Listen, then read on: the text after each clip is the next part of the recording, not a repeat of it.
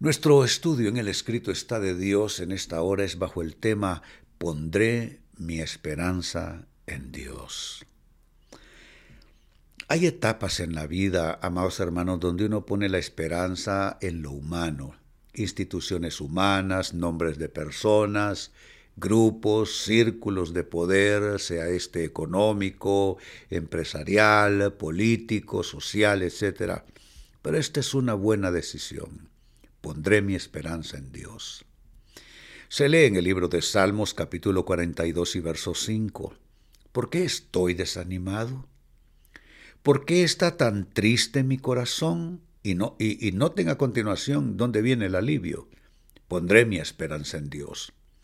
Nuevamente lo alabaré, mi Salvador y mi Dios. La esperanza en Dios, amados hermanos, es medicina, definitivamente es alivio, es sanidad para nosotros. Cura eh, la depresión, echa fuera la angustia, el temor. Es maravilloso poder confiar en nuestro Dios. Pero quiero hacerte una pregunta, hermano, hermana. ¿Qué es poner tu esperanza en Dios? Porque es fácil decirlo, pero hay que pensar bien cómo es que esto se practica. Dice pondré mi esperanza en Dios. ¿Y qué es poner tu esperanza en Dios? Atención, te ayudo a definirlo.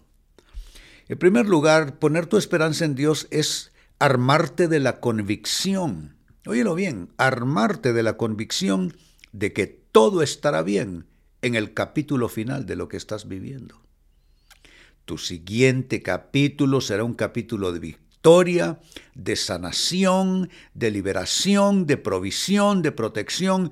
Todo eso debe comenzar a construirse como una convicción en tu corazón, en tus pensamientos, en tu espíritu, es la convicción de que todo estará bien en el capítulo final de lo que vives ahora mismo. Quizá la prueba es grande, quizá la adversidad es enorme, pero tú te armas de esa convicción, el capítulo final de esta cosa que estoy viviendo va a ser de victoria y va a ser de bendición para mi vida. ¿Y cómo uno se arma de esa convicción? Uno la declara y la confiesa día y noche en oración. Y uno busca acuñar todo esto con lectura poderosa de la palabra de Dios que vaya en esa ruta, en esa dirección. Segunda respuesta, que es poner tu esperanza en Dios, es alabar y agradecer a Dios anticipadamente por el bien que esperas recibir de Él.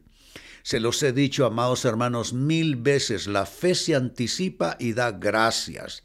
Entonces cuando tú alabas a Dios anticipadamente, cuando agradeces a Dios anticipadamente, aunque el milagro todavía no ha venido, la provisión todavía no ha llegado hasta ti, pero no importa, tú agradeces anticipadamente y, le pones alas a tu provisión.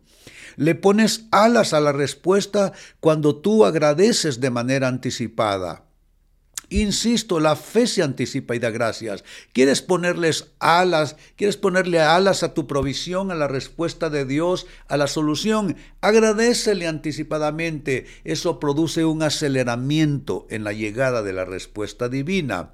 Y finalmente, ¿qué más es poner tu esperanza en Dios? Es hallar refugio en Él mientras esperas su gracia, su bondad y su favor.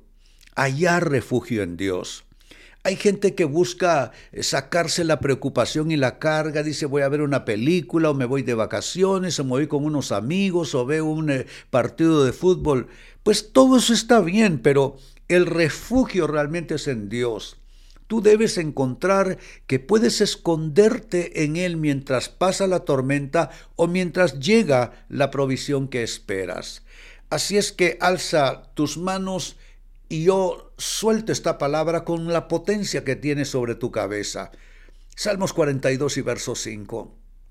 ¿Por qué estoy desanimado? ¿Por qué está tan triste mi corazón? Y aquí viene el alivio. Pondré mi esperanza en Dios. Nuevamente lo alabaré, mi Salvador y mi Dios. Señor, me armo de la convicción de que todo estará bien en el capítulo final de lo que estoy viviendo. Señor, te alabo y te agradezco de manera anticipada mientras espero el bien que traerás a mi vida. y hallo refugio en ti, mientras espero tu gracia, tu bondad y tu favor. Y si tú estás recibiendo esta palabra, alza tus manos y pongamos juntos el sello de fe diciendo, lo recibo de Dios, lo recibo de Dios, lo recibo de Dios en el nombre de Jesús. Decimos todos, amén y amén. Poderosa noche, poderosa palabra, poderosas oraciones y viene la respuesta divina a eso, porque hemos tocado la puerta del reino de Dios.